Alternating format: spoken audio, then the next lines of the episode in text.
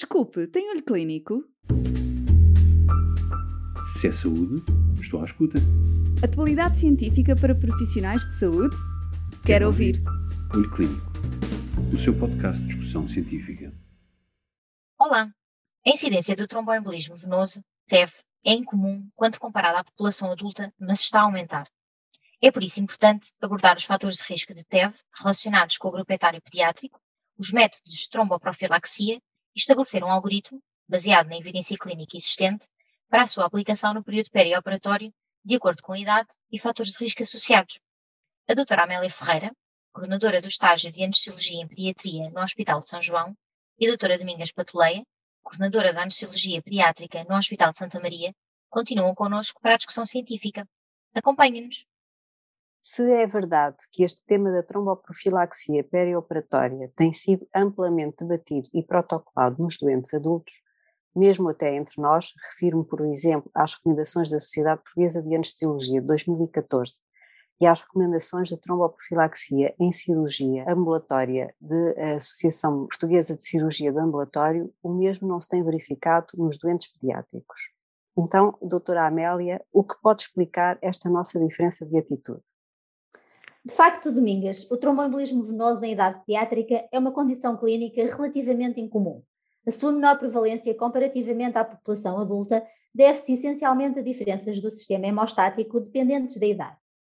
Dados mais recentes da literatura revelam uma incidência de aproximadamente 0,05 a 0,08%, incidência esta provavelmente subvalorizada, tendo em conta que a maioria dos episódios de tromboembolismo venoso no doente pediátrico são clinicamente assintomáticos. No entanto, a incidência de tromboembolismo venoso nesta população parece estar a aumentar, pelo que é importante identificar os fatores de risco associados. E relativamente à idade e fatores de risco de tromboembolismo venoso na população pediátrica? A maioria dos eventos de tromboembolismo venoso em idade pediátrica ocorre em crianças com um ou mais fatores de risco, havendo assim dois picos de incidência. Um, em crianças com idade inferior a 2 anos, mais frequentemente associado ao uso de catetas venosos centrais, sepsis, doenças congénitas e neoplasias, o outro pico na adolescência, relacionado com a maturação da fisiologia do sistema hemostático e com fatores de risco adicionais, nomeadamente tabagismo, obesidade, gravidez e uso de anticoncepcionais orais. Dentro da população pediátrica, existe algum cutoff relacionado com a idade para aplicação de medidas profiláticas de tromboembolismo venoso no período perioperatório? Na verdade, apesar da idade ser um importante modulador da incidência de tromboembolismo venoso, nos estudos em que se realizou uma estratificação etária, verificou-se que o risco de eventos tromboembólicos venosos nas crianças com idade inferior a 13 anos é negligenciável. Assim, a tromboprofilaxia por rotina em crianças menores de 13 anos não é atualmente recomendada, mesmo no caso de cirurgia major. E quanto aos métodos de tromboprofilaxia perioperatória recomendados nas crianças, são diferentes dos usados nos doentes adultos? Não, Domingas. Tal como acontece nos adultos, antes da tomada de decisão de hipocoagular um doente pediátrico, é de extrema importância avaliar o risco de hemorragia, uma vez que pode ter implicações no tipo de regime de tromboprofilaxia a instituir. Os métodos de tromboprofilaxia baseiam-se nos mesmos princípios que no adulto, com apenas algumas diferenças. Assim, as medidas gerais profiláticas recomendadas na população adulta, nomeadamente hidratação adequada e deambulação precoce, devem ser igualmente aplicadas no período perioperatório de doentes pediátricos. No que respeita à profilaxia mecânica, não existem atualmente meias elásticas de compressão gradual ou dispositivos de compressão pneumática intermitente adequados a doentes pediátricos, Daí que o seu uso é limitado a adolescentes com mais de 13 anos e peso superior a 40 kg. A correta utilização destes dispositivos é fundamental para que cumpra o seu propósito, evitando assim complicações. A escolha do tamanho adequado ao doente e o reconhecimento das suas contraindicações, nomeadamente edema dos membros inferiores, edema pulmonar, doença vascular, neuropatia periférica grave, deformidade do membro e condições que podem ser exacerbadas pela compressão intermitente é essencial. A sua incorreta utilização pode causar efeito de garrote, aumentando assim o risco de trombose. Amélia, e relativamente à tromboprofilaxia farmacológica nestes doentes? No que respeita à profilaxia farmacológica, a heparina de baixo peso molecular é o pilar do tratamento e profilaxia do tromboembolismo venoso nos adultos e também nas crianças. A eficácia da heparina de baixo peso molecular na prevenção de tromboembolismo venoso é semelhante à da heparina não fracionada. A decisão da utilização de um regime de toma única ou toma bidiária baseia-se numa escolha pragmática, uma vez que os estudos não reportam diferenças na eficácia com os diferentes regimes. Nas crianças com menos de 40 kg, por apresentarem clearance mais rápido do fármaco, deve optar-se por duas tomas diárias. Em crianças mais velhas com peso superior a 40 kg, o regime de toma única diária pode ser mais simples, melhor tolerado e mais adaptado à realização de técnicas anestésicas regionais. Gostaria ainda de acrescentar que, tal como recomendado nos adultos, a combinação de profilaxia mecânica e farmacológica reduz o risco de tromboembolismo venoso nos doentes pediátricos quando comparada com a utilização isolada de qualquer uma das modalidades. Então, e Amélia, no caso de crianças com disfunção renal?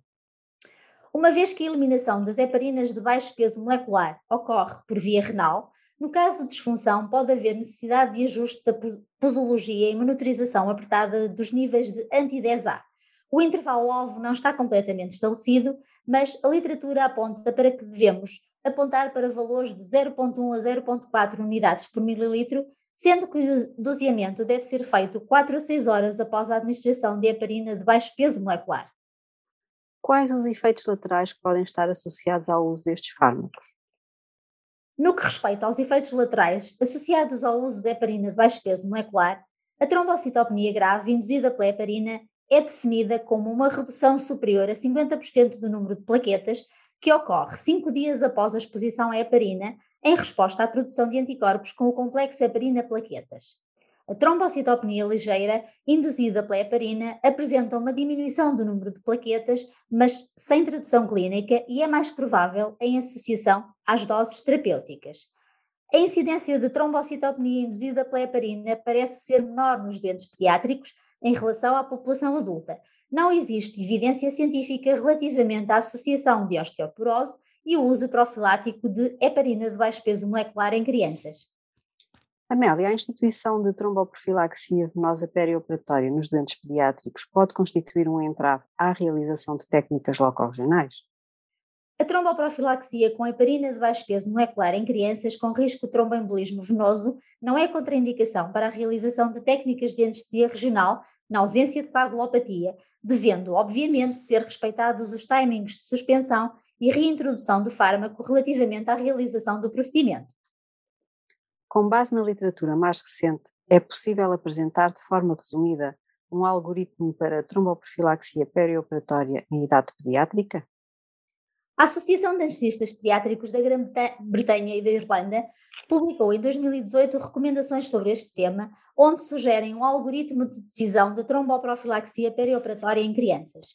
Assim, nos doentes pediátricos com idade igual ou superior a 13 anos, quando submetidos a procedimentos cirúrgicos em que seja expectável a imobilização por um período superior a 48 horas, devem ser avaliados os fatores de risco de trombose nomeadamente presença de catéter venoso central, neoplasia ativa ou em tratamento, desidratação severa, presença de trombofilias, nomeadamente fator 5 de Leiden, deficiência de titromina 3, deficiência de proteínas C, S, síndrome antifosfolipídico, obesidade, comorbilidades significativas, nomeadamente doença cardíaca congénita ou estados de baixo débito cardíaco, anemia de células falciformes, doenças metabólicas, doenças inflamatórias, por exemplo, colite ulcerosa ou doença de Crohn, uso de contraceptivos orais, gravidez ou puerpério até às seis semanas, história pessoal de tromboembolismo venoso ou familiar de primeiro grau com tromboembolismo venoso antes dos 40 anos, trauma grave, infecção ou sepsis,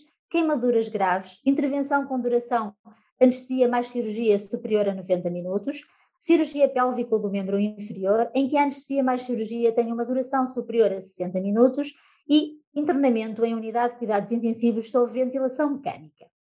No caso de existirem até dois destes fatores de risco de trombose, considera-se assim risco baixo ou moderado, pelo que deve ser assegurado hidratação adequada, deambulação precoce, remoção de catéter venoso central quando possível e considerar ainda tromboprofilaxia mecânica com meias elásticas de compressão gradual ou dispositivos de compressão pneumática intermitente. No caso de estarem presentes mais dois destes dois fatores de risco de trombose, deve ser também avaliado o risco hemorrágico associado. Se o risco hemorrágico for baixo, deve ser instituída a heparina de baixo peso molecular. Caso exista risco hemorrágico elevado, o uso de heparina de baixo peso molecular está contraindicado e deve ser considerada a profilaxia mecânica. Importante ainda salientar que os riscos tromboembólico e hemorrágico devem ser reavaliados às 48 e 72 horas.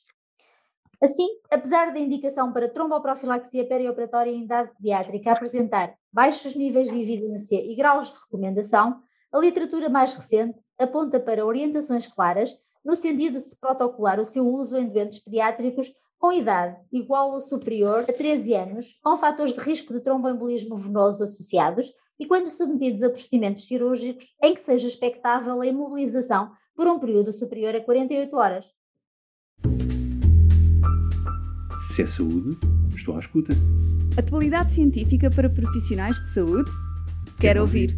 Olho Clínico, o seu podcast de discussão científica.